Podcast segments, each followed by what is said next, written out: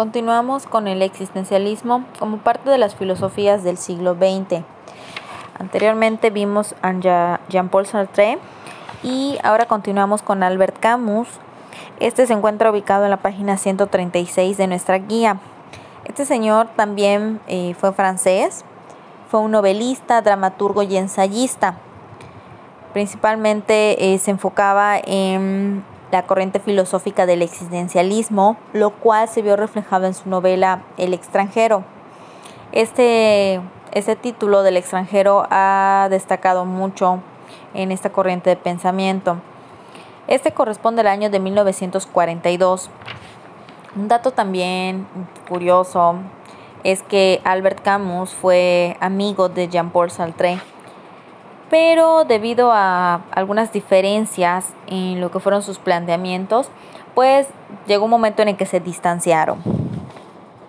Este señor, pues básicamente le toca vivir una época bastante complicada, una época eh, de conflictos armados y obviamente todo esto tenía mucho que ver con las ideologías que se estaban generando, con el, también la parte del desarrollo de las tecnologías pues tuvieron mucha influencia en que surgieran variantes o muchas revueltas ideológicas en ese entonces.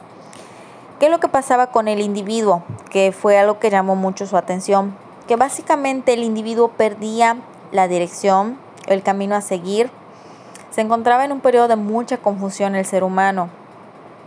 Y básicamente en cuanto a la parte ya de lo que es el existencialismo para este señor, resalta de que el ser humano es responsable de orientar su historia. Es decir, eh, no importa lo ocurrido, sino la interpretación que se realiza sobre esos hechos. Gran parte de la meditación de Albert Camus se enfocaba mucho en la sensibilidad, el sentido de la vida, cuáles son esas motivaciones del ser humano. Si ustedes recuerdan, en los temas anteriores acá del existencialismo, se resalta mucho lo que es la responsabilidad y las consecuencias que esto puede traer en, la vida del individuo, como es la angustia, este sentimiento, este malestar de soledad, tristeza que se puede generar. Entonces, básicamente aquí él observando todos estos conflictos sociales, de alguna manera también políticos, todos los cambios que se estaban dando en esa época, pues eh, lo que, lo que ocasiona en el ser humano va a ser el punto en el que él se va a enfocar, en lo que él se va a centrar. Y claro, debido a que estamos en una, se encontraba en una época de muchas, de muchas confusiones, de muchas situaciones, bueno, ahora el ser humano, ¿qué es lo que tiene que hacer? ¿Cuál es su responsabilidad? Recordamos que aquí también, como parte del existencialismo, en lo que concluíamos en la sesión pasada, era esto de que eh, me debe de servir esta reflexión, este análisis sobre el existencialismo para que yo pueda hacer un cambio en mi vida. Entonces, aquí él básicamente se está enfocando en, bueno, no importa a lo mejor lo que esté ocurriendo a mi alrededor, sino qué es lo que yo estoy haciendo, hacia dónde voy a dirigir mis acciones. La siguiente es Simone de Beauvoir ella fue una escritora feminista, profesora y filósofa francesa. Fue defensora de los derechos humanos. Ella ha sido, eh, debido a una publicación que ahorita a continuación les voy, les voy a mencionar, tuvo una gran importancia en lo que es este movimiento del feminismo. Obviamente, eh, pues se basaba mucho en lo que ella observaba. Recordamos que también es una, es una época, estamos hablando de la década de, los 40, finales de los 40, principios de los 50, donde eh, comienza ella a escribir, comienza a darse cuenta de eh, cuál es el papel de la mujer. Esta obra, una obra que ha tenido mucho, ha sido fundamental para lo que es el feminismo, se llama El Segundo Sexo es de 1949. Ha tenido otras, otras publicaciones importantes, como por ejemplo La Invitada en 1943, donde eh, aquí aborda temas de lo que es la libertad, la acción y la responsabilidad individual. Eh, elementos que también eh, habían abordado previamente otros autores, como por ejemplo Jean-Paul Sartre, eh, si ustedes recuerdan, yo por allá les mencionaba que ellos fueron pareja. Entonces, por ella compartían como que algunas ideas. Tuvo otras novelas como fue La sangre de los otros en 1944 y Los mandarines en 1954. Por esta última recibió un premio. Básicamente ella eh, destaca mucho porque en medio de las observaciones de este papel que tiene la mujer, critica mucho lo que es la discriminación que sufre.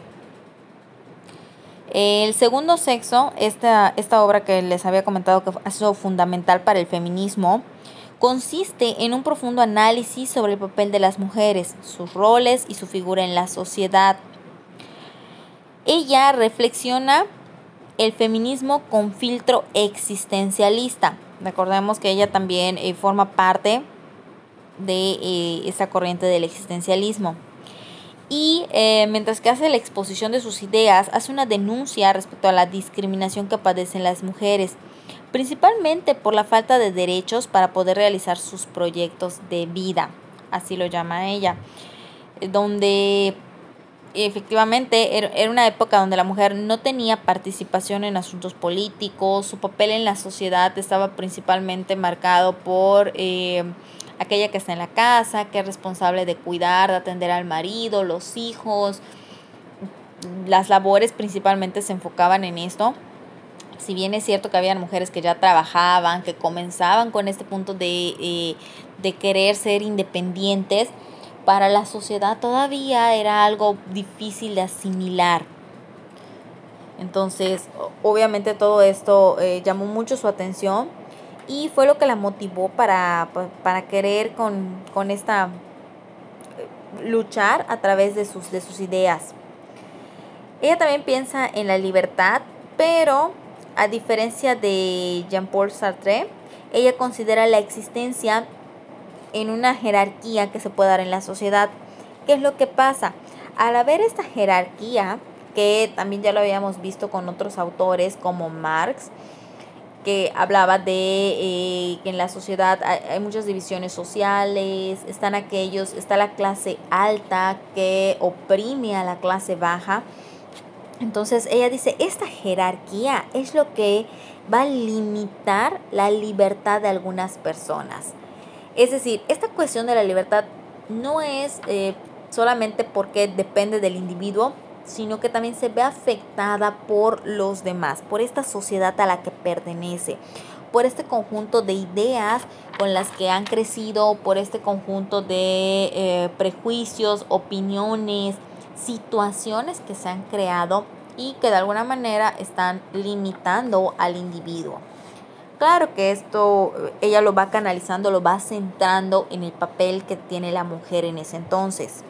En algunas clases pasadas comentábamos eh, como ejemplo estas diferencias que hasta la actualidad se pueden observar incluso desde la casa en cuanto a cómo va dirigida la educación, en cuanto a cómo va dirigida esta interacción de los, de los jóvenes. Por ejemplo, como vamos a retomar un ejemplo que ya, que ya se había comentado, a veces en una familia donde hay, tienen dos hijos, casi de, bueno, de edades similares, adolescentes, a veces a, la, niña, a la mujer, no le dejan tener novio o no le dejan salir con el novio con tanta libertad como lo podrían hacer con el caso del varón.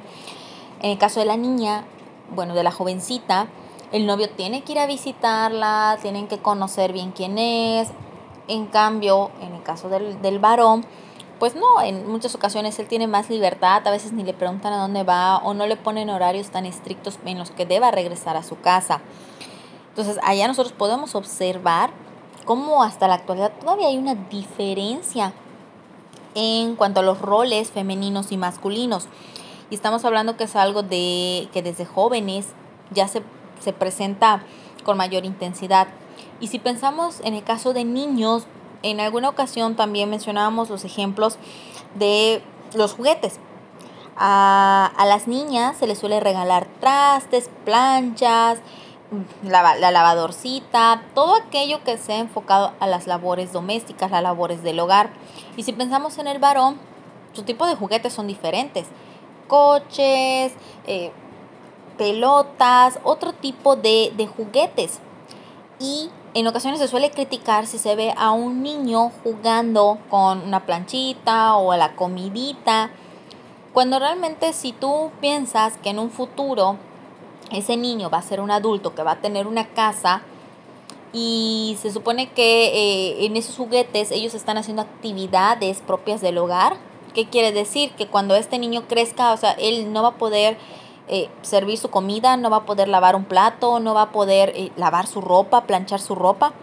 Entonces, todo esto tiene mucho que ver con esta mentalidad que tiene la sociedad. Ahorita también les voy a, les voy a comentar acá cuál era el enfoque, porque si bien es cierto que em, actualmente esta parte del feminismo se ha, se ha manejado muy fuerte, acá con ella van a poder observar que este enfoque o esta perspectiva que ella le da es diferente a cómo en la actualidad se está presentando esta parte del feminismo.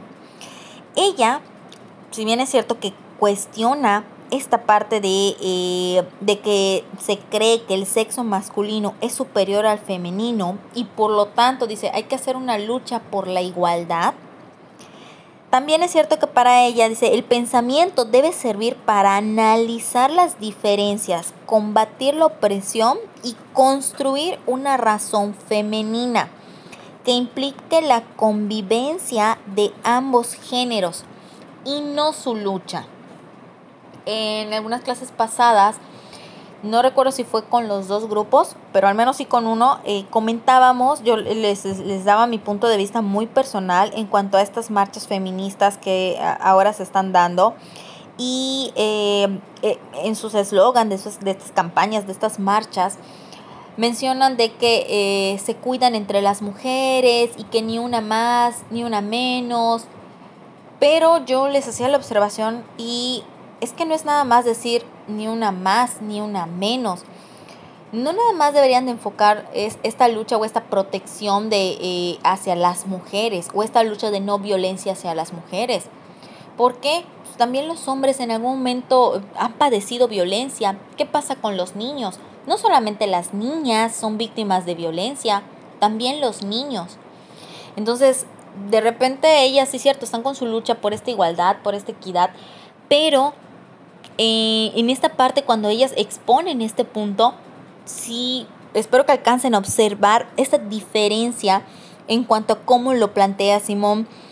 Eh, Simón de Beauvoir, ella básicamente habla de que no se trata de una lucha de géneros, sino de lo que se trata es que a ambos se les pueda reconocer el valor que tiene, que a la mujer también se le pueda reconocer este valor, esta importancia que pueda tener como un agente social, como, una, em, como un ser capaz de pensar, que pueda también lograr los mismos objetivos que un hombre y que se le permita, que se le pueda dar este reconocimiento en sus derechos, en sus capacidades. Entonces, la lucha no es eh, hombre contra mujer, sino que la lucha es porque se pueda resaltar el valor que tiene la mujer esto que no se le había concedido en años anteriores. Entonces, ese es el tipo de feminismo que, eh, que, está presentando. Esas son las bases del feminismo que ella está proporcionando.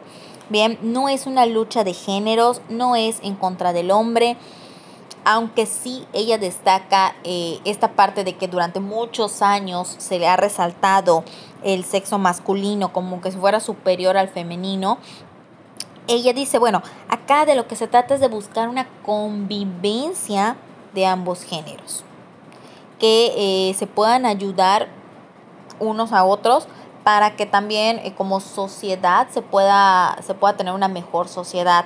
Entonces, no se trata de la lucha de hombre contra mujer, de, mujeres contra hombres.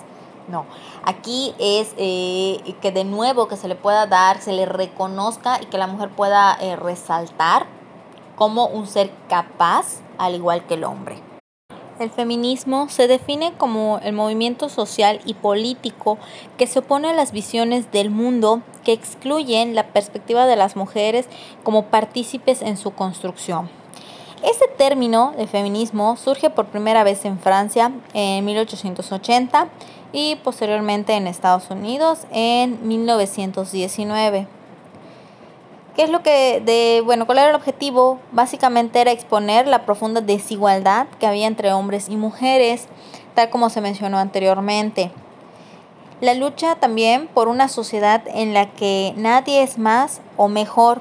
Hombres y mujeres deben reconocer sus diferencias y establecer una relación de equidad.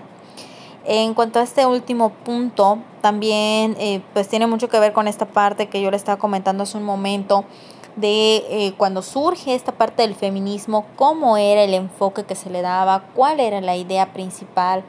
Eh, y en comparación de los tiempos actuales que se están dando mucho estos movimientos feministas y se habla de que del feminismo lo que es y cuáles son los objetivos pues realmente sí ha variado un poco esta eh, cómo se presenta este concepto cómo es empleado este concepto bueno este movimiento ha obtenido entre otros logros mayor acceso a la educación, porque recordemos que em, hace muchos años pues la educación era principalmente para los hombres y las mujeres tenían pues en algunos casos educación como que básica y en otros nula.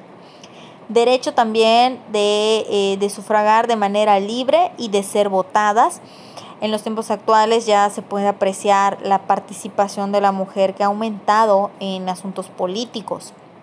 En cuanto a los derechos laborales, por ella también se, eh, se lograron eh, pues grandes beneficios, grandes cambios, que si bien es cierto, en la actualidad todavía se puede observar en algunos lugares, en algunas situaciones, una desigualdad en el salario. En ocasiones, hombre y mujer que realizan el mismo trabajo, pues no, no obtienen la misma, la misma remuneración económica.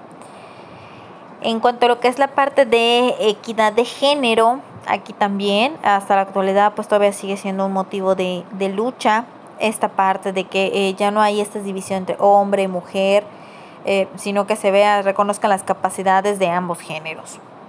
La igualdad de oportunidades laborales, eh, de igual manera, en nuestros tiempos todavía hay algunos puestos laborales que se están principalmente destinados para hombres y eh, la figura de la mujer como que se hace a un lado. Por ejemplo, en algunas carreras yo he conocido gente que han estudiado ingenierías y que de repente comentan de que a veces solamente hay una o dos mujeres en un salón de 30, 40, de 40 personas donde la mayoría pues son varones. Entonces, no es porque no se les dé el acceso. A lo que voy es que eh, debido a toda esta ideología social que también se ha manifestado en lo que es esta parte de la educación, eh, vamos, hay como que puestos o funciones eh, laborales que eran más que nada vistas que, que pueden tener buen cumplimiento por parte de un hombre. Por lo tanto, el ingreso a, las universidades para este tipo de carreras pues ha sido principalmente para hombres. Y bueno, finalmente la parte de protección de derechos sexuales y reproductivos pues ya en la actualidad existen eh, muchos métodos anticonceptivos, ya hay maneras de eh, planificación familiar, eh, este tipo de información que también ya es accesible para las mujeres. En el caso, por ejemplo, de lo que son las escuelas, ya desde temprana edad se comienza a dar ese tipo de educación sexual. Sin embargo, algo que sucede que me ha tocado observarlo ustedes recuerdan, creo que en algún momento yo les he compartido de que eh, yo inicié dando clases en poblados, en algunos muy lejanos. Y, y por ejemplo, allá, yo recuerdo que algunos de mis alumnos me preguntaban, maestro, ¿y usted cuántos hermanos tiene? Y yo les decía, pues una. Y les parecía una cosa muy extraña porque ellos eran, venían de familias donde tenían, por ejemplo, mis alumnos que tenían 8, 10 hermanos, o sea, familias muy numerosas. Y claro que también allá las condiciones socioeconómicas pues eran de bajos recursos. Y qué pasaba? Que en ocasiones, bueno, en, en esos tiempos iban eh, personas de, de, lo que es del sector salud a dar pláticas, pues para que en, ya en esos tiempos se vaya cambiando la, la forma, la mentalidad que se tenga respecto a esos temas pero pues el acceso eh, no, no había, si se piensa en generaciones anteriores, pues no se tenía el acceso a métodos anticonceptivos, posiblemente por pues, el costo. Eh, actualmente ya el Seguro Social pues también regala los preservativos e incluso ya en, nuestros tiempos hay este preservativo para mujeres. Entonces, bueno, son los cambios que se, que se pueden apreciar derivado también de estos movimientos que se han, que se han hecho. Algunas representantes de este movimiento son Virginia Woolf, eh, Simone de Beauvoir, Alice Welker, Marcela Lagarde y Judith Butler. Hasta aquí con esta parte de, eh, pues, de manera muy básica tenemos acá información de cuándo surge esta parte del feminismo. Y bueno, todo eso deriva también de, eh, de, lo que esta parte de la filosofía muy apegada al existencialismo. Recuerden que todavía estamos en estas cuestiones de, de que el ser humano trate de encontrarse, de encontrar quién es, cuál es su propósito, cuál es su objetivo. El siguiente autor es Martin Heidegger y aquí con él vamos a ver la existencia auténtica e inauténtica. Este señor es un pensador alemán y es considerado el filósofo del ser. Él tiene influencia de eh, pues, pensadores como Jean-Paul Sartre y de Hegel. Estos dos ya los hemos visto en clases pasadas. También este señor es considerado como el, bueno, para algunas personas, el, uno de los filósofos o el filósofo más importante del siglo XX. ¿Qué es lo que sucede con él? Pues básicamente eh, él expone, desde el inicio de la filosofía, el pensamiento ha tenido un error bastante importante. Según él, el filósofo ha confundido el ser por el ente. Acá eh, hay que hacer la aclaración también. Esta parte pues no, no viene acá en nuestro libro. Pero pues, también es importante considerar que eh, para sus escritos, para su pensamiento, este señor pues toma elementos de la metafísica. Entonces recuerden que la metafísica es la rama de la filosofía que estudia al ente, estudia eh, estas cuestiones que, eh, bueno, básicamente se define la metafísica como más allá de lo físico, pero su enfoque o su objetivo de estudio es el ente. Entonces, él se apoya mucho en, en algunos elementos de metafísica. Entre sus obras más importantes se encuentra Ser y Tiempo. Acá esta parte del ser y tiempo es la formulación correcta sobre la esencia del ser y por lo tanto eh, a través de esto se puede conocer al ente. Entonces acá eh, la cuestión es, se pregunta por, por esta parte del ente que viene siendo el ser humano. Él sí hace mucho esta diferencia entre existencia, el, el ente y esto de que, es el ser que le correspondería. Heidegger realiza eh, un análisis de la existencia del ser humano. ¿Qué implica existir? Esta es una cuestión fundamental para él. Desde su reflexión, hay tres aspectos fundamentales de la existencia humana. A estos él los llamó ser en el mundo, ser con los otros y ser para la muerte. En Heidegger, la existencia va muy relacionada con esta parte de lo que es el ser. Eh, aquí va a suceder algo un tanto similar como se ha mencionado con otros autores, donde se va exponiendo esta idea de que el, ser humano es un constante hacer. ¿Qué es lo que eh, le va a dar forma o qué, cómo puedo yo explicar lo que soy? Bueno, a través de todo lo que me conforma, todo lo que son mis acciones, todas estas intervenciones, interacciones que puedo tener con los demás, las decisiones que tomo, esta parte de mi responsabilidad y de mi hacer que es lo que a final de cuentas va a ir formando al ser humano. Entonces, por acá como que conserva un poquito, eh, va siguiendo esa misma línea. Para él, aquí cuando hablamos de eh, una existencia auténtica, según Heidegger, esto consiste en reconocerse y hacerse responsables de sí mismo. Hay que identificar que la existencia humana es apertura a múltiples posibilidades. Eh, de manera similar que se comentó con otros autores. Dice, a medida que vamos creciendo, vamos adquiriendo más libertad, sí, más responsabilidades, pero también a medida que esto aumenta, nos enfrentamos a un mayor número de posibilidades. Esto a su vez, pues obviamente nos va a ir generando eh, confusiones, temores. No, ya no es tan sencillo eh, si comparamos lo que es un niño con un adulto. Obviamente la manera de conducirse conforme uno crece se va volviendo más complejo, más complicado, porque te enfrentas a diferentes escenarios en comparación de un niño. Ahora bien, si la existencia auténtica es esta parte de eh, reconocerse y hacerse responsable, enfrentarte a tus múltiples posibilidades y bueno, tomar, esa de, tomar la decisión de qué es lo que voy a hacer, aquí también nos plantea él la existencia inauténtica. Esto sería lo contrario, que básicamente consiste cuando nos absorbe la cotidianidad y se niega la libertad mostrando un temor a esta y a la soledad. Como en el caso de lo que le estaba comentando, a medida que tú te enfrentas a otras posibilidades, surgen esos temores. Pero en ocasiones hay gente que eh, con tal de no enfrentarse, con tal de no pasar por estos momentos de tensión, de temor, de que a lo mejor me equivoco, pues prefiere mejor seguir lo que le han dicho, lo que le han aconsejado y, ya. Hay, por ejemplo, algunos que quisieran estudiar artes. Pero ¿qué sucede? Si tú que eres joven, de repente le dices a otras personas, eh, yo quiero estudiar una carrera relacionada con el arte, por lo general muchos te van a decir, ay, te vas a morir de hambre, ¿para qué estudias eso? Mejor estudia algo que eh, te pueda dar un buen nivel de vida.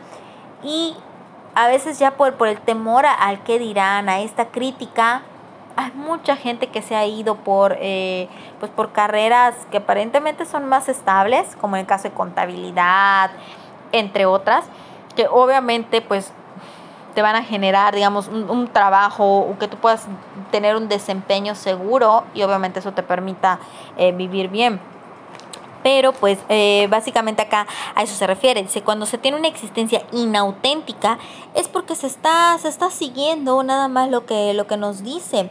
Eh, ya no estoy siguiendo mi libertad, que es lo que yo realmente quiero.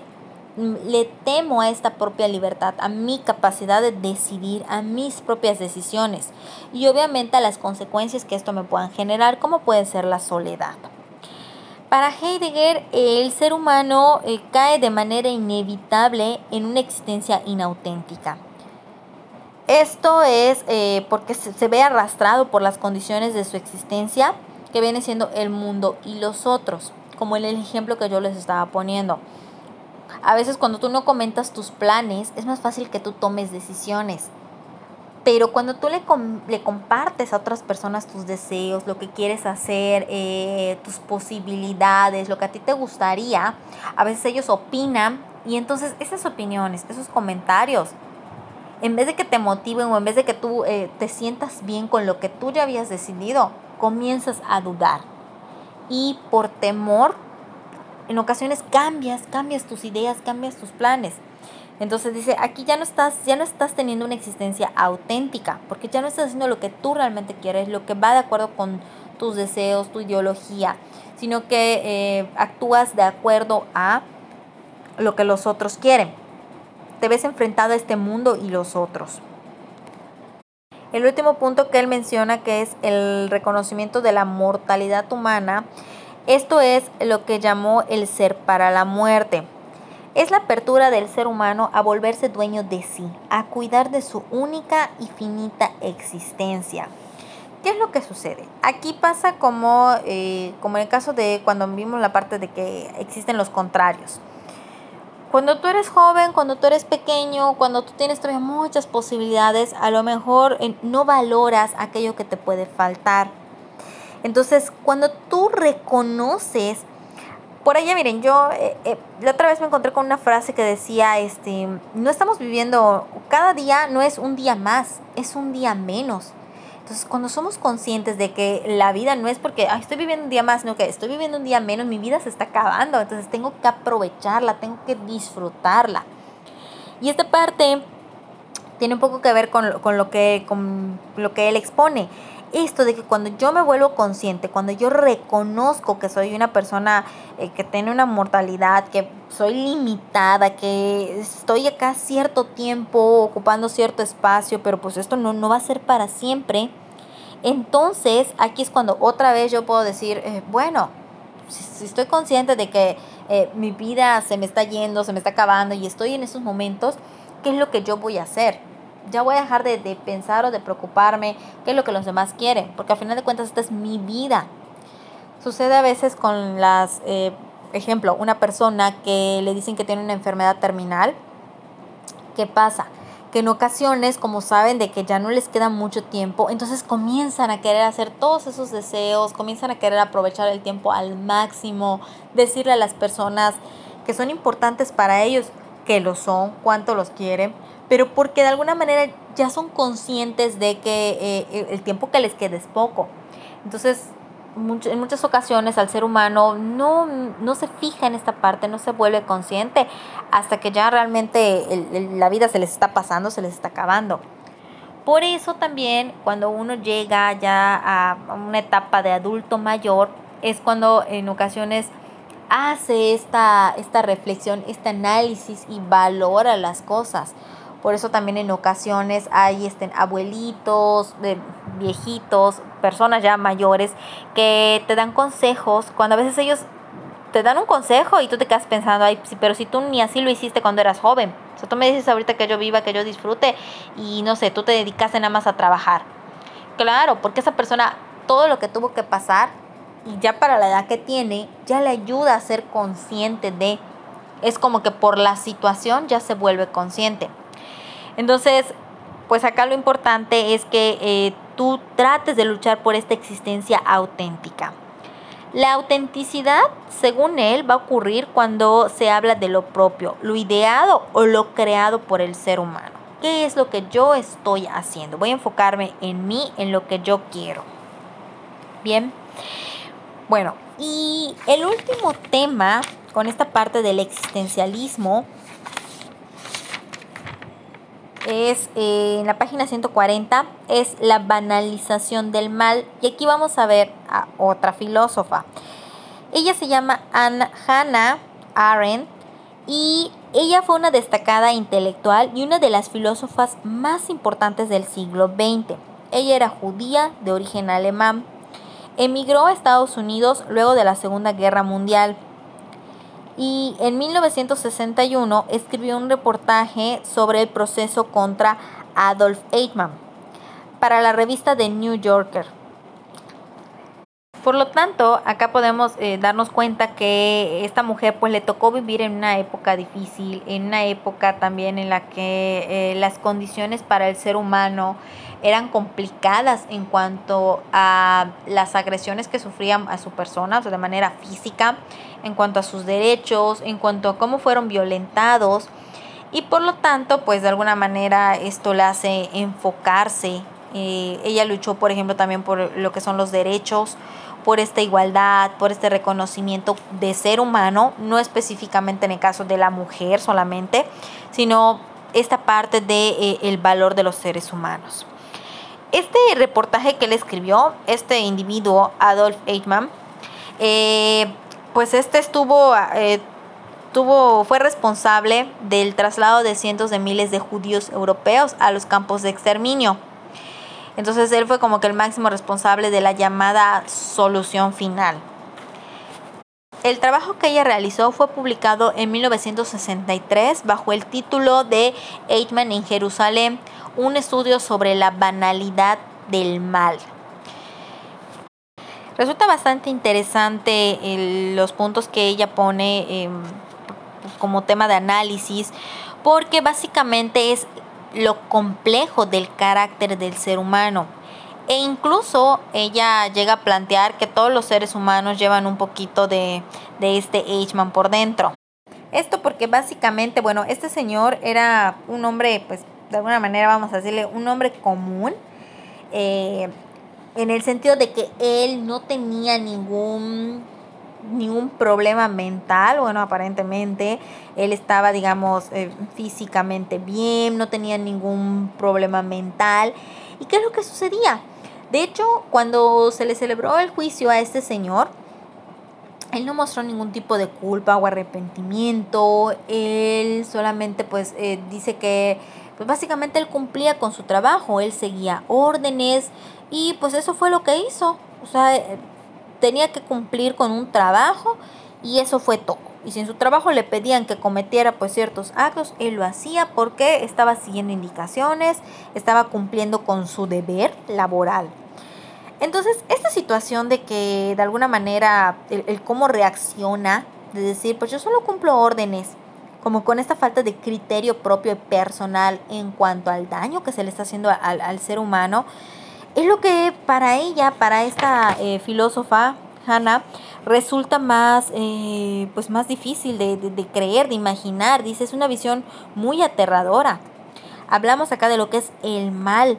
El mal como un ¿Cómo puede darse de una manera tan sencilla como un acto burocrático, como un cumplimiento? Y obviamente esto genera pues mucho, mucho temor. Cuando nosotros eh, nos referimos a lo que es algo banal, es como decir algo tan superficial, algo tan, o sea, que carece de este punto de, de esencia, de relevancia, algo que podría ser tan común, tan, tan ordinario.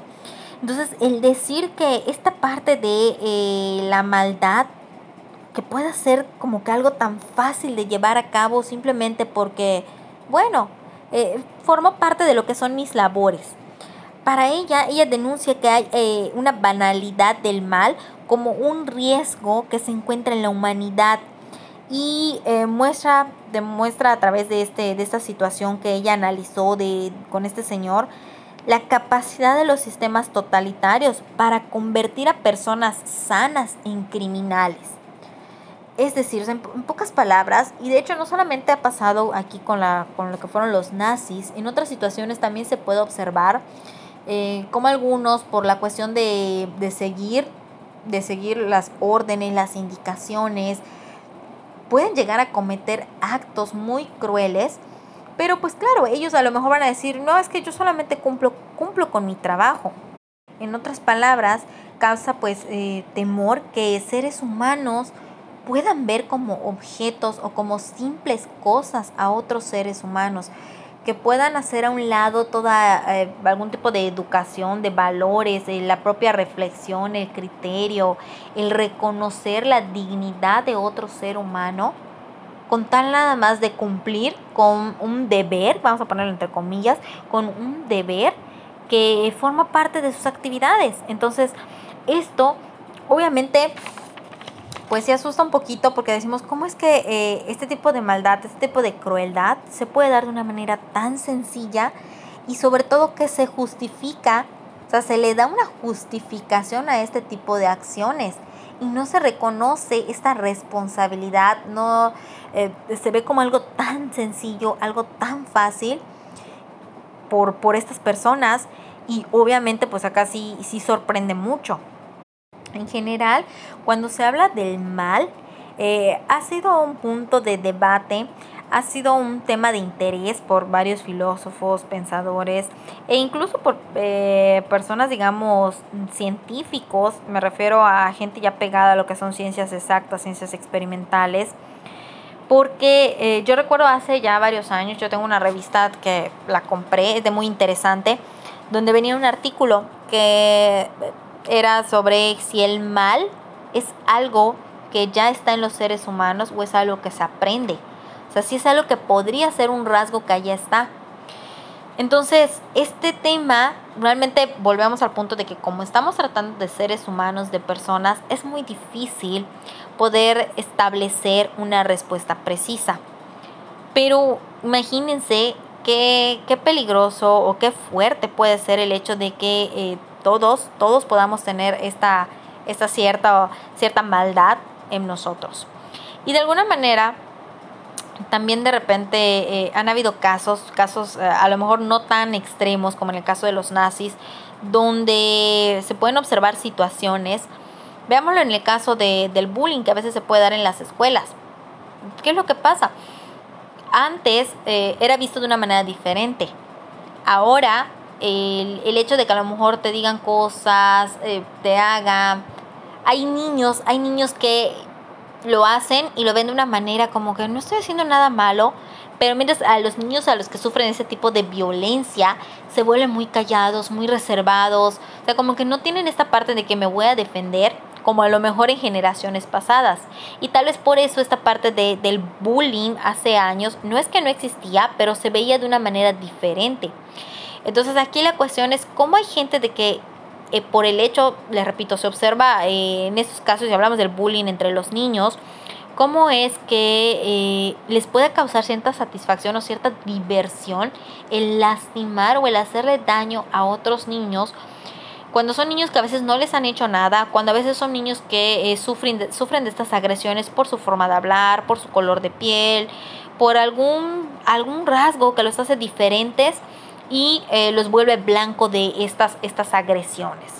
Entonces sí hay como que bastante que analizar el hecho de que ahora también en nuestra, en nuestra sociedad la violencia se ha normalizado, algunos tipos de violencia eh, me refiero. Claro, estamos hablando ya muchos años después de, eh, de, cuando esta, de cuando estas filósofas exponen sus ideas.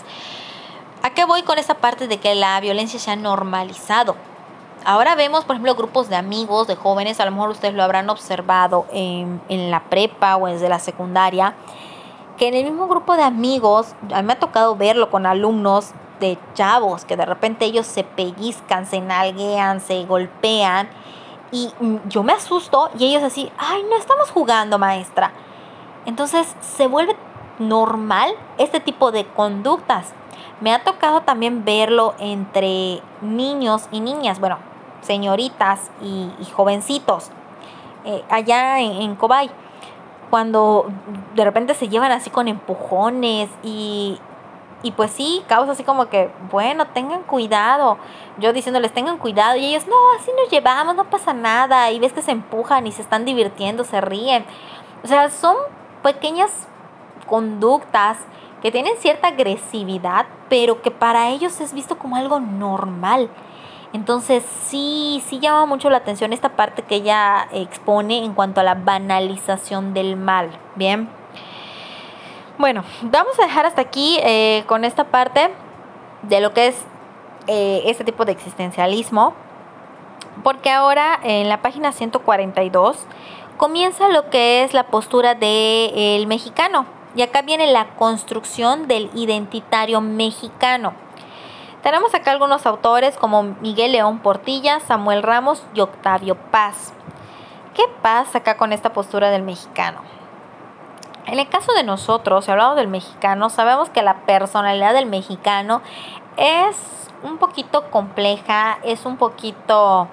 Eh, suele tener eh, varios elementos, varios rasgos que por ella se identifican. En ocasiones puede ser muy despreocupado, muy alegre, muy divertido. Eh, pero también a veces es, es, un ser muy, muy contradictorio, muy, suele ser a veces un poquito egoísta, suele ser eh, poco claro con su ideología, se deja arrastrar por, por ideas, entonces es bastante compleja la, la postura, la personalidad del mexicano. Acá también hay que considerar que, bueno, nosotros, si hablamos de mexicanos, somos un derivado de, somos una mezcla de culturas. Sabemos que eh, pues hace muchos años se dio acá un proceso de colonización, se dio un proceso donde eh, querían civilizar, así le llamaron eh, los españoles, a los indígenas. Entonces, también este proceso de civilización se da de una manera, en ocasiones, con mucha violencia, en otras bueno, dependiendo del tiempo, hacia quién iba dirigido, pero pues no es, no es un secreto de que se dio con, con muchos rasgos de violencia.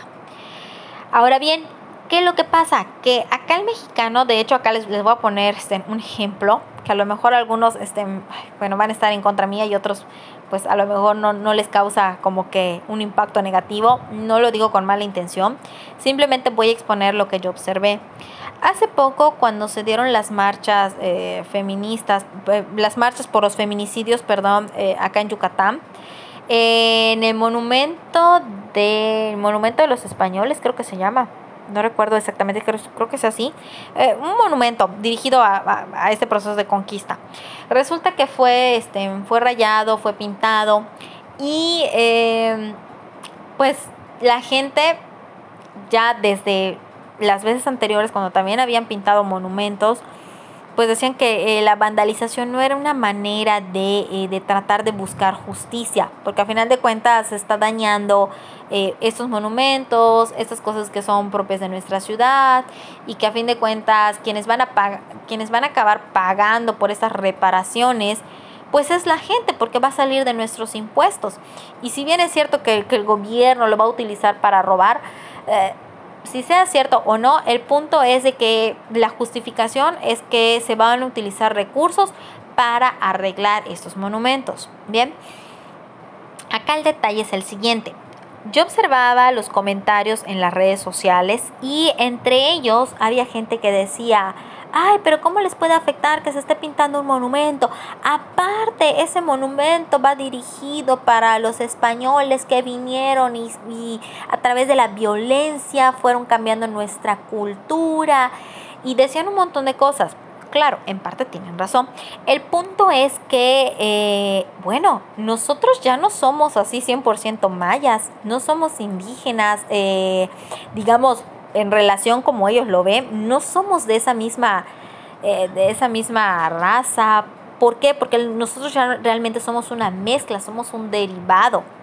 Entonces, aquí también hay, hay, muchos que, por ejemplo, también se ponen en ese plan de que eh, quieren resaltar mucho su patriotismo, de que sus orígenes, pero a veces son personas que eh, no saben hablar maya, que no saben nada de su historia, que no saben, que no les interesa pero dependiendo de la situación, entonces sí se ponen muy, muy patrióticos. Les repito, la crítica no es específicamente por alguien en particular o por... No. sino que simplemente, bueno, estos, estos elementos, estos factores tienen que ver un poquito con eh, lo que exponen esos pensadores mexicanos. Vamos a comenzar. En la página 142, acá eh, se comienza exponiendo que la nación mexicana tiene una composición pluricultural. Lo que yo les estaba comentando hace un momento. Es decir, hay este, mm, tenemos pues arraigadas muchas, eh, muchos elementos, muchas variedades de costumbres eh, que vienen de, de, lo propio que había acá en nuestro país, de los españoles e incluso de otras por ejemplo, acá también llegaron libaneses, llegaron chinos, llegaron, o sea, de otras partes. Entonces, a fin de cuentas, nosotros somos un derivado de todas estas mezclas. Y tanto así que también se pueden ver en los apellidos, en los rasgos físicos de las personas, de la gente de acá. Entonces, pues realmente para empezar, tenemos que, se tiene que partir de este punto, de que eh, somos una mezcla. Entonces, encontrar nuestra identidad o crear la identidad del mexicano, Aquí la, la cuestión es, bueno, ¿por dónde iniciamos? Porque eh, realmente nosotros, ya los que estamos en nuestros tiempos, somos una mezcla, somos un derivado. El mexicano actual es la mezcla de indígenas, españoles y otros pueblos que han tenido injerencia en el país. Los mexicanos siempre han buscado un elemento unificador. Este punto que yo les estaba compartiendo en su momento. Eh, se trata de verse representado por el nacionalismo. Y acá en el libro, en lo que es la página 143, en el primer párrafo, hacen referencia a esto de los honores a la bandera se practican en las escuelas de todo el país. Es decir, desde que tú eres, este, eres pequeño, pues vas creciendo con esta educación de eh, los honores a la bandera y que se reconoce la figura del águila posada sobre un nopal y que los colores, etcétera. Bien, un ejemplo de, eh, de esta situación que vamos con esta parte de la confusión. Hace poco, bueno, más específicamente el sábado en la noche, que fue eh, una pelea de box, salió una cantante a interpretar el himno mexicano la cual ha sido muy criticada esta jovencita, una jovencita de 17 años, Ángela Aguilar, que porque cambió, que porque este, no así es la entonación y que eh, había gente que estaba tan enfocada con sus comentarios que querían que le pongan una multa por haber cambiado. Y eh, como eso fue algo que se dio así súper rápido en las redes sociales, lo más probable es que ustedes lo hayan visto. Eh, me llamaba la atención también en los comentarios que eh, pues algunos acertadamente decían, o sea, esta gente por lo general, sean honestos, están en las escuelas, o cuando eres niño, cuando eres joven, y llega el momento de cantar el himno nacional y no quieres ni te lo sabes, solo finges que estás cantando, no estás ahí realmente con tus sentidos al 100. Y ahorita te vienes a quejar que porque no, no realizó una entonación adecuada. Entonces, allá como que eh, viene una contradicción de que, ah, entonces esa conveniencia. Cuando te conviene, entonces si eres muy patriótico, muy nacionalista, estás con que queriendo resaltar todos estos símbolos patrios y que los respeten. Pero cuando en muchas ocasiones, todos estos años de escuela, tú seguramente ni te sabes completo el himno nacional. Entonces, bueno, allá hay, una muestra de un poquito de esto. Debido a la propia pluralidad cultural, ha sido difícil definir un concepto general sobre lo que es ser mexicano. Varios intelectuales y pensadores se han dado la tarea de explicar la mexicanidad entre ellos están Octavio Paz, Samuel Ramos, Miguel de León Portilla, José Vasconcelos, Antonio Caso, entre otros. Vamos a comenzar acá con Miguel León Portilla. Eh, de acuerdo con este señor, con León Portilla, la llegada de los españoles tuvo un fuerte impacto en los mexicas. porque Comienzan a expandirse lo que es la influencia de eh, los españoles a través de órdenes religiosas y obviamente se tenía la intención de eh, pues de alguna manera cristianizar a las comunidades nativas. En México hoy en día el náhuatl es la lengua nativa. Sin embargo, bueno, ¿qué es lo que acá este, se puede observar? Que la mayoría son bilingües, ¿por qué? Porque también son hablantes del español. Hablamos de que eh, cuando llega este proceso de, eh, los españoles y que vienen con estos em, influencias nuevas de la cultura, de ideología, de creencias, se da un proceso de educación. Entonces, bueno, todo esto también ha ayudado a establecer una educación bilingüe rural en el país. Entonces acá eh, otro punto importante que surge es que todo este movimiento ha servido para reevaluar la literatura náhuatl.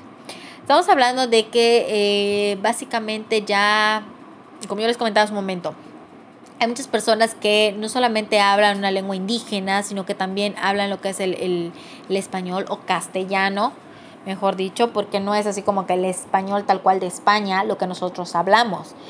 Entonces, notamos estas, estos rasgos culturales, estas mezclas, el hecho de que también se haya, haya surgido el interés por analizar la literatura. Bueno, también es otro punto que ha servido para, para ir tratando de, eh, de, construir esta definición de lo que es el, eh, el mexicano. Una de sus obras más importantes fue su tesis doctoral la filosofía náhuatl estudiada en sus fuentes, esto en 1956.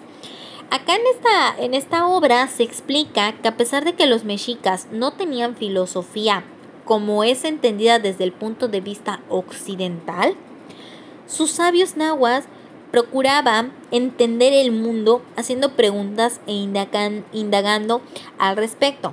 Entonces, si acá eh, comienza a surgir, comenzó a surgir lo que era esta cuestión de que si había filosofía o no en, en lo que era todos estos asentamientos de indígenas en nuestro país desde antes que llegara la conquista. Entonces, si bien es cierto, en comparación como podría ser la filosofía clásica, como lo, lo veíamos con los griegos, pues obviamente no, no se dio de la misma manera pero lo que sí es cierto es que en las diferentes culturas indígenas de nuestro país, si hablamos ya sea de la náhuatl, de la maya, entre otras, eh, sí se establecieron preguntas fundamentales en cuanto al origen de todo, al origen del hombre, eh, por qué ocurren ciertos acontecimientos. Entonces, recordemos que la filosofía es la búsqueda de conocimiento.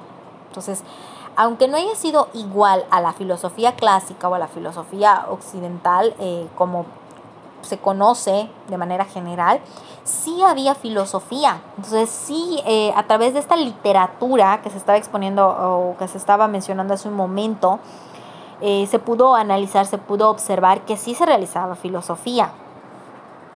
Por lo tanto, estas aportaciones que realiza León Portilla se tienen una, gran relevancia, tienen un peso eh, pues muy importante porque eh, a través de sus ideas se ha establecido el punto de contraste en cuanto a la comprensión de las raíces y la historia del pasado prehispánico. Es decir, eh, esto permite llegar a la, conclusión, a la conclusión de que cada mexicano debe plasmar su vigencia en la realidad que vive. De esa manera deja un antecedente que puede ser considerado y retomado en un futuro. Básicamente, la aportación de este señor es que eh, es muy importante, es necesario, no nada más que es importante, sino que es necesario analizar todos estos elementos del pasado. Porque de alguna manera todo esto nos va a ayudar a, a revisar estos antecedentes, nos ayuda a comprender nuestro presente. ¿Qué es lo que nosotros somos? Nosotros no podemos negar cuáles son nuestras raíces, ya sean raíces indígenas, ya sean raíces por la mezcla, eh, por ideas que ya sea que se hayan em, llegado a nosotros a través de la fuerza, a través de violencia, pero que de algún modo nos han hecho lo que somos. Entonces, también esto es importante para considerar el futuro, o sea, hacia dónde se va a dirigir esta, esta personalidad del mexicano. Parte también de lo que yo le estaba comentando, en la actualidad pues sí se observan mucho estas contradicciones ideológicas. Podemos ver que por un lado el mexicano eh, quiere resaltar mucho lo que es, pero desde otro punto de vista también ellos como que en, los mexicanos eh, está presente esta tendencia a copiar lo extranjero, a copiar eh, ciertas ideologías, ciertos este, elementos, ya sea en el arte, en la cultura, en la moda, que tienen que ver con otros países. Entonces, un ejemplo que les voy a poner, volviendo a algo similar de que tanto es eh, este espíritu patriótico que algunos dicen tener, pero ¿qué es lo que pasa con la forma de vestir? Las vestimentas típicas de cada estado ya no es algo común, ya no es algo que cualquiera se pone. Por ejemplo, el caso de ustedes, de sus padres, bueno, su mamá, por ejemplo, yo no creo que de repente algunos de ustedes digan, ay, voy a ir al cine, me voy a poner mi hipil. Cuando realmente el hipil o el, o sea, son, es la vestimenta típica de acá de Yucatán. Yo no creo que, por ejemplo, que los caballeritos digan, ay, voy a ver, voy a llevar a mi novia al cine, me voy a poner mis, mis guaraches y mi guayabera, voy a agarrar mi paliacate, o sea, no, entonces, pues también hay, que, hay que ser considerados en ese sentido de que eh, pues ya nosotros, sí es cierto, es importante respetar nuestras raíces indígenas, pero pues también considerar que eh, eso no es lo único que nos ha formado. Esto es en cuanto a la parte de eh, León Portilla. Esto es lo más, lo importante acá para nuestro tema. El siguiente es Samuel Ramos. Él fue un filósofo que ha tenido una importante influencia en lo que es la esencia del mexicano, en la construcción de este pensamiento de la esencia del mexicano. Su objetivo fue la investigación del alma mexicana y obviamente también lo que son sus atributos particulares. Eh, su obra más reconocida es El perfil del hombre y la cultura en México, esto en el año de 1934. Esta puede considerarse uno de los primeros intentos serios en definir qué constituye al ser mexicano. Es decir, con el señor mencionado anteriormente, Miguel León Portilla, como que él va a sentar las bases de por qué es importante este análisis de dónde provenimos. Y ahora con este señor de Samuel Ramos, acá él va a retomar esta parte de que, bueno, de dónde venimos, pero ya también como que ubicarlo en ahora sí, qué es lo que somos considerando todos estos elementos del pasado, de estas mezclas, de nuestra historia, la manera en cómo se nos haya eh, impuesto o lo que se nos haya dado, lo que son eh, ciertas ideologías o creencias. Pero bueno, ahora sí, ¿qué somos? Eh, Samuel Ramos profundiza en las raíces históricas y en los rasgos que definen la mexicanidad. Según él, bueno, lo mejor para no equivocarse es considerar que no existe ningún modelo de lo mexicano. Aquí también es necesario describir al mexicano, pero a partir de sus fortalezas y debilidades. Apuntar hacia una reforma de su carácter. Haciendo un poquito a un lado estos elementos a lo mejor físicos, estos elementos de, ubicación, de dónde estamos. Aquí también ya hay que considerar un poquito su carácter, aparte de lo que es su ideología eh, y rasgos culturales. Aquí ya interviene lo que es la parte de su carácter. Según él, existen dos elementos que el mexicano debe reconocer y ser capaz de superar. Uno es la necesidad de imitar y de compararse frente al ser europeo. Y otro es el sentimiento de inferioridad, que es fuente de un profundo resentimiento que cobra múltiples manifestaciones. Esto tiene que ver con el ejemplo que les ponía hace un momento, eh, bueno, en el caso de la vestimenta, ¿no? Eh, ¿Qué es lo que pasa acá? Vamos a poner, por ejemplo, la vestimenta o algunos tipos de moda. Mucho de lo que se ha hecho en México es copia, es por influencia de eh, Europa, estamos hablando de otros países, de donde vino esta parte de si tanto rechazo se tiene porque los españoles nos colonizaron con violencia, con agresividad, eliminaron nuestras tradiciones, nuestros rasgos, eh, pues de alguna manera también para que lo sigues. porque eh, adoptas esos modos de vida, su moda, su forma de vestir, de arreglarse? Aquí, y aquí también está presente esto de la inferioridad. O sea, si tú te sientes inferior, de alguna manera tú lo que estás tratando es de copiar. No estoy hablando de un caso individual, no estoy diciendo, ay, ustedes jóvenes del 1604, 1606, no. Estoy hablando en general. Es un proceso que se ha dado de manera social, es un proceso en el que a lo mejor no se ha concientizado y que simplemente estamos porque, bueno, ya estamos en el proceso, ya estamos acostumbrados a, a vivir de cierta manera, eh, esperando a ver qué moda sale, cómo me voy a vestir, cómo se ha vestido tal famosa qué es lo que se está usando ahora, yo también lo voy a hacer.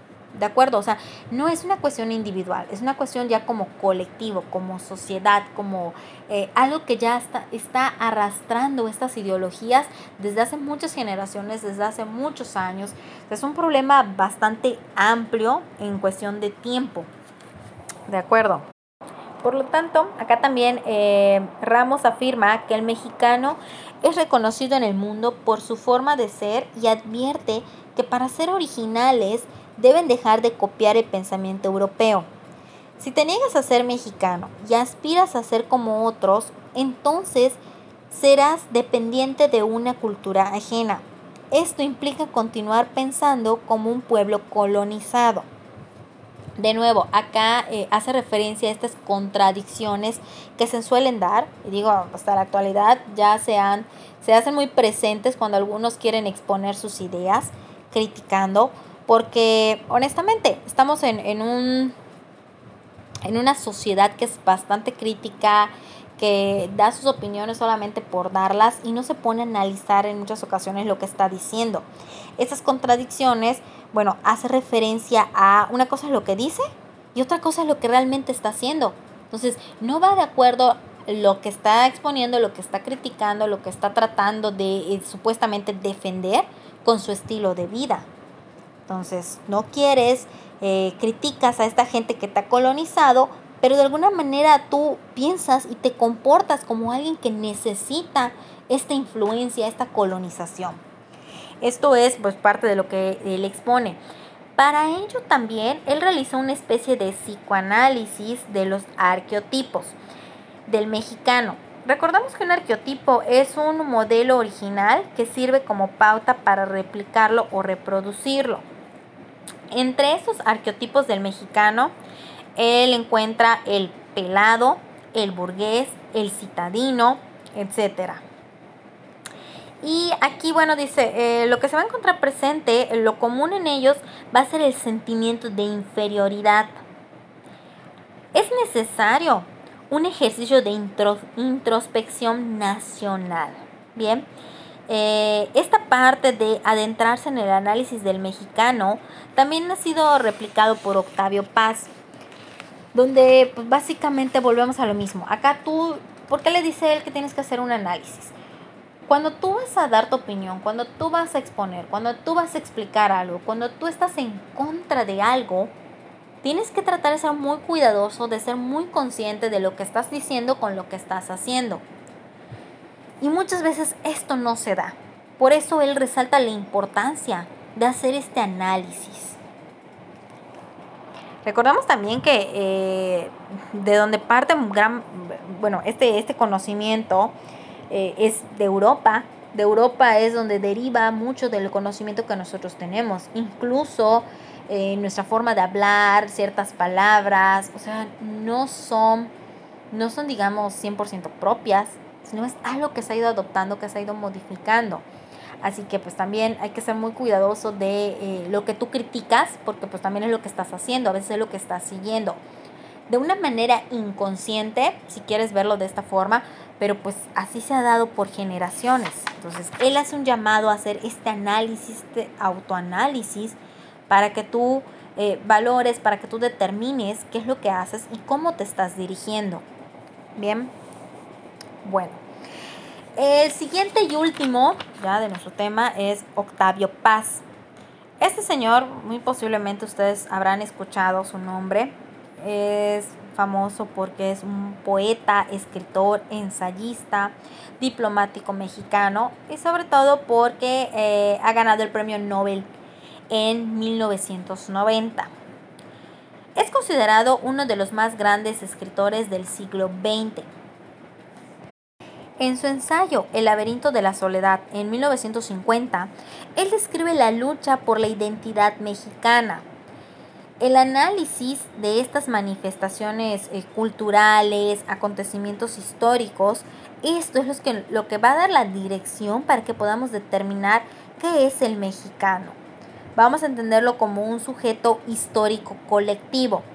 Eh, retoma ideas mencionadas ya con los otros autores en cuanto a que hay que tratar de definir lo que es el mexicano, es su personalidad y que por supuesto no podemos hacer a un lado estos acontecimientos históricos. El pasado y las influencias sociales no se pueden hacer a un lado para definir lo que es el, el mexicano. De manera similar que Samuel Ramos con sus arqueotipos, él también analiza por acá una figura que es el pachuco. Y en este caso, esto del pachuco son jóvenes de origen mexicano que durante la década de 1950 vivían en el sur de Estados Unidos. Aquí se encuentra, se simboliza lo que es una especie de adolescencia eh, que pues básicamente eh, en general suele estar marcada por una incesante búsqueda de la identidad. Nosotros sabemos, bueno, lo han visto, han pasado por ello que cuando llegas a la adolescencia es un momento de muchas confusiones, es un momento muy complicado. ¿Por qué? Porque tú estás tratando de definir tu persona. Yo con mis alumnos de, primer semestre, bueno, antes cuando los, veía, eh, que teníamos más tiempo para, para comentar, incluso cuando fui tutora, yo les, eh, les exponía este punto de que eh, yo sé que es muy difícil para, para ellos eh, ingresar en esa escuela porque, porque están en un proceso de muchos cambios, pero pues que también tienen que esforzarse porque el bachillerato no es nada más un, una etapa de adquisición de conocimientos, es una etapa en la que ellos están cambiando, es una etapa formadora, porque ya van a dejar de ser esos niños donde no saben qué onda con su vida y que al finalizar, o sea, cuando ya salen ustedes de bachillerato, que en, este caso, como es la situación de ustedes, ustedes ya van de salida, se encuentran ante, el conflicto de que, bueno, ¿qué voy a hacer con mi vida? Porque ya eres, ya vas a ser mayor de edad, si no es que ya eres mayor de edad, y tus responsabilidades son otras, ya comienzas a ver, bueno, ¿a qué me voy a dedicar? Voy a estudiar algo que eh, pues me va a permitir tener un empleo en el que me voy a mantener toda mi vida o qué voy a hacer voy a seguir estudiando, voy a trabajar, qué es lo que necesito. Ya dependo más que nada de mí mismo ya no es así como que tanto la responsabilidad de mis papás lo que pase con mi vida. Entonces, ese proceso de formación de cambios es bastante complicado, es confuso por los cambios que se suelen dar incluso en el cuerpo, o sea, de manera física, eh, esta parte de las emociones, las amistades, conocer a los demás, cómo va a ser tu personalidad, qué es lo que vas a hacer con tu vida, la parte profesional, laboral, son muchos elementos que a lo mejor, pues sí, te generan muchos dolores de cabeza, te generan muchas frustraciones, pero eh, no puedes evitar este proceso. Entonces, eh, esta parte de la adolescencia, como él menciona, es una búsqueda de la identidad. Esta implica un rechazo a lo ajeno, pero también a lo propio. Te encuentras entre un de que no sabes qué voy a hacer, no sé si hacerle caso a la gente de lo que me dice o hacer caso a mis ideas o qué voy a hacer. Entonces, en el caso del Pachuco, que acá, bueno, él ya se, está enfocando en un grupo específico de jóvenes. Eh, Octavio Paz, pues dice, ellos son, son mexicanos que no quieren vivir en México, pero tampoco aceptan de todo el estilo de vida estadounidense. Entonces, obviamente, esto está provocando que eh, su búsqueda de identidad se enfrente a una soledad que se manifiesta en una actitud desafiante. Es decir, yo como, bueno, en este caso el Pachuco, de alguna manera él eh, piensa, bueno, no sé, no sé, qué, no sé qué voy a hacer, no encuentro mi lugar, siento que no pertenezco acá, pero tampoco allá. Y eh, me siento solo, me siento triste, me siento angustiado. Estos, estas sensaciones o estas características ya se habían mencionado desde las sesiones pasadas en el existencialismo. Y bueno, ahora, ¿qué es lo que va a dar como resultado? Una actitud de rebeldía desafiante, eh, incluso hasta en algunas ocasiones con cierta agresividad puede derivar de esto. Bien. Por acá Octavio Paz también hace mm, un análisis de lo que son las fiestas populares. Sabemos que el, mexicano tiene una actitud muy, muy fiestera, muy eh, que viva la vida, la diversión, el relajo. Puedes tener muchos pendientes, pero si te invitan a una fiesta, lo primero que va a estar en tu pensamiento es querer ir a esa fiesta. Entonces, bueno, acá él hace el análisis eh, de que hay muchas de nuestras festividades, muchos de estos estas celebraciones que se dan que tienen que ver con algunos eh, rasgos de nuestra cultura, con algunos de estos, de esos elementos culturales propios de las culturas indígenas, pero pues que se han ido modificando con el paso del tiempo, con las nuevas influencias. Acá, en específico, después de que él eh, expone esta idea de que ah, hay una mezcla entre lo que es el pasado y el futuro para este tipo de festividades, él se va a enfocar en una particular, que es esta relación que tiene el mexicano con la muerte. ¿Qué encierra el hecho de que el mexicano celebre la muerte con tal derroche? Nosotros sabemos que el Día de Muertos eh, muestra un, pues, pues de una muestra de lo que es el mexicano. Siempre se tratan de, eh, presentar muchos elementos, muchos rasgos de nuestra cultura y em, tanto en las escuelas, en las casas, incluso pues ustedes han visto en el, en el centro se solía ah, realizar esta muestra de altares y se hace esta caminata y de hecho en la escuela en años pasados, ya desde dos años atrás, si no me equivoco, un poquito más, se ha hecho lo que es este el paseo de las ánimas y pues básicamente es una muestra de, eh, esos rasgos culturales. Entonces, bueno, acá dice él, ¿qué, qué, parte tiene eso del mexicano con que, que, le da mucha fuerza a la celebración de la muerte? el mexicano es capaz de afrontar su fin con una vitalidad que se manifiesta en todos los rasgos de dicha celebración. Es decir, a, a pesar de que, bueno, la, la muerte puede ser visto como algo negativo, de alguna manera el mexicano también lo celebra.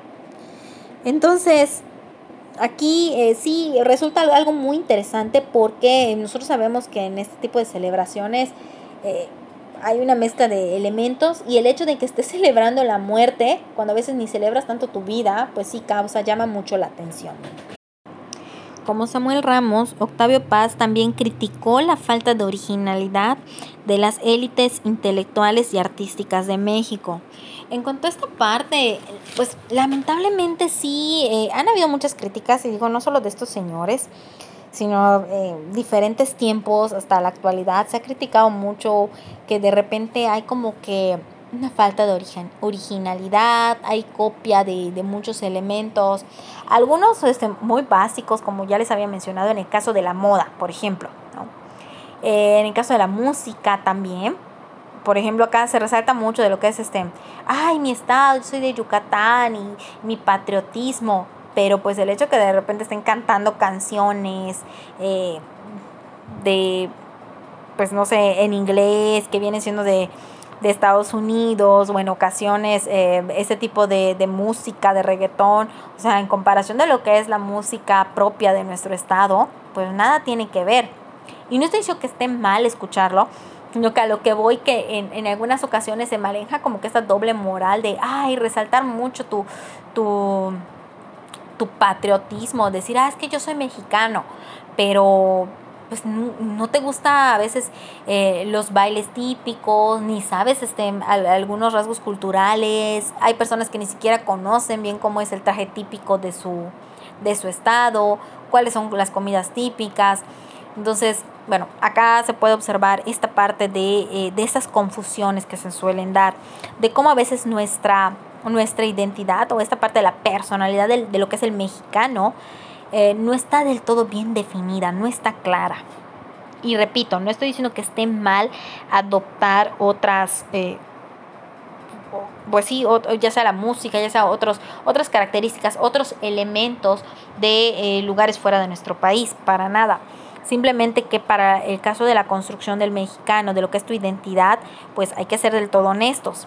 Entonces, también él hace, eh, habló sobre lo que fueron las promesas incumplidas de la revolución y como derivado de esto se ha marginado cada vez más a las clases pobres del país. En nuestro país, tristemente, hay mucha pobreza, hay muchos grupos marginados, grupos este, indígenas, comunidades. Entonces, acá, de nuevo, resulta muy curioso hablar de un país que es muy patriótico, muy nacionalista, que resalta mucho, digamos, ciertos valores y, y, que su himno nacional y que sus símbolos patrios, pero a la gente indígena muchas veces se le margina, a veces no se les quiere pero ni voltear a ver. Entonces, allá se encuentran esas contradicciones. Y por lo tanto, pues él eh, va concluyendo de que en México es necesaria una profunda reflexión sobre lo que constituye la mexicanidad. Entonces, de nuevo, no es que algo de lo que estamos haciendo esté mal, sino que el hecho de que no se reconozca todo lo que conforma al mexicano, ahí es donde se está presentando un problema. Bien. Es, bastante más complejo, pero pues recuerden que eh, acá nuestro libro, para lo que es nuestro contenido, está pues bastante básico. Son como que para que ustedes tengan una idea de lo que hablan estos señores, de cómo es la exposición también de nuestra propia filosofía, porque a fin de cuentas esto es hacer filosofía. Y pues para que ustedes conozcan, también de acá ya ustedes pueden elegir algún tema, alguno de estos ustedes eh, pueden tomarlo para su proyecto, pueden ampliarlo investigar un poquito más, poner otros ejemplos, ¿de acuerdo? Finalmente se concluye después de eso en las páginas 148-149, eh, viene como una infografía eh, donde eh, les presentan los diferentes, em, las diferentes filosofías a lo largo del tiempo de los siglos, así como la hemos visto. Y de nuevo resaltan algunos pensadores importantes, ya como síntesis de lo que es eh, de lo que ha sido nuestro programa de, estudio que pues está bastante resumido si hablamos de lo que es la filosofía. Pues muy bien eh, voy a dejar entonces este el podcast para que ustedes escuchen y por favor dejen su participación. Voy a abrir el espacio de participaciones. Dejen por allá su participación puede ser alguna opinión a resaltar algún punto ya mencionado o también algún ejemplo. Y dudas que tengan, pues también para su proyecto me lo pueden dejar en los comentarios, porque pues recuerden que ya de aquí estamos con el tiempo muy, muy cortito por aquello que adelantaron los exámenes. Espero que de verdad esta, esta información pues les ayude, les sirva. Sé que hay muchos que no les gusta leer, entonces a lo mejor pues ponen ahí el podcast y mientras están haciendo otra cosa pues van escuchando acá los temas. No son temas complicados. Realmente acá lo que se, se pide es un poquito que reflexiones sobre situaciones, son situaciones cotidianas que a lo mejor no observamos, pero pues que ahí están presentes. También para aquellos que no tengan libro, pues espero que esto les ayude. Básicamente la información que yo, yo les compartí es, es del libro y por ahí algunos, algunos opiniones, algunos ejemplos, algunas opiniones, algunos ejemplos para complementar, ¿de acuerdo? Pues que tengan bonito día y cualquier cosa estoy pendiente de ustedes eh, por medio del Classroom. Gracias.